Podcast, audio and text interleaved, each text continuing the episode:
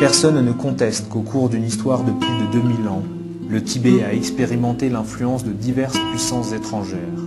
Mais au moment de son invasion par les troupes de l'armée de libération du peuple de Chine, en 1949, le Tibet était un État indépendant dans les faits et dans la loi.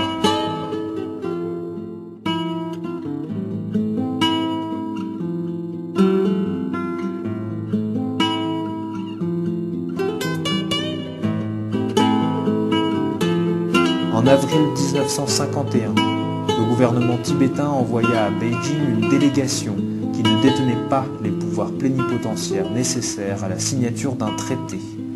Cependant, sous la très forte pression et la menace chinoise, les cinq membres tibétains signèrent un accord, alors même qu'ils ne pouvaient en aucun cas y associer le Dalai Lama et le gouvernement tibétain. Depuis lors, la Chine y fait référence systématiquement pour justifier entre autres l'entrée au Tibet des forces chinoises et l'ingérence dans les affaires extérieures du Tibet.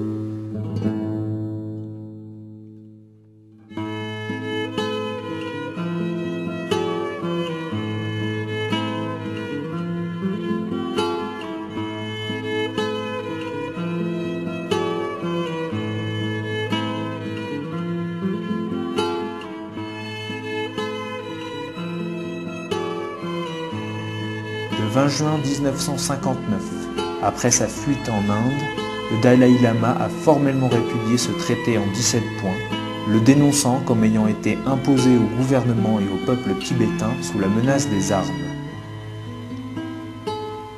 À ce jour, la révolution culturelle, dans son effort permanent d'oblitération de la religion tibétaine, a détruit plus de 6000 monastères et d'innombrables symboles religieux. Mais l'enjeu que représente le Tibet aujourd'hui ne dépasserait-il pas la simple cause des Tibétains? Et si le monde réalisait que l'immense richesse naturelle du plateau tibétain a sa place entre les mains de son peuple pacifiste qui pratique au quotidien la compassion et la tolérance? Et si l'opinion publique internationale réclamait une Chine libre pour les Tibétains, mais aussi pour tous les peuples de Chine? Comme ces images le montrent, un certain folklore perdure au Tibet sous une haute surveillance chinoise qui a été volontairement laissée hors champ. Le Potala lui-même n'est plus qu'un musée. Le temple du Jogang, un zoo dans lequel on exhibe un résidu de culture tibétaine. Comme les Tibétains eux-mêmes, sur leur propre territoire, ce film fait abstraction de l'occupant. Le jour où même ces quelques images ne correspondront plus à aucune réalité, ce ne sera pour vous qu'un film d'archives.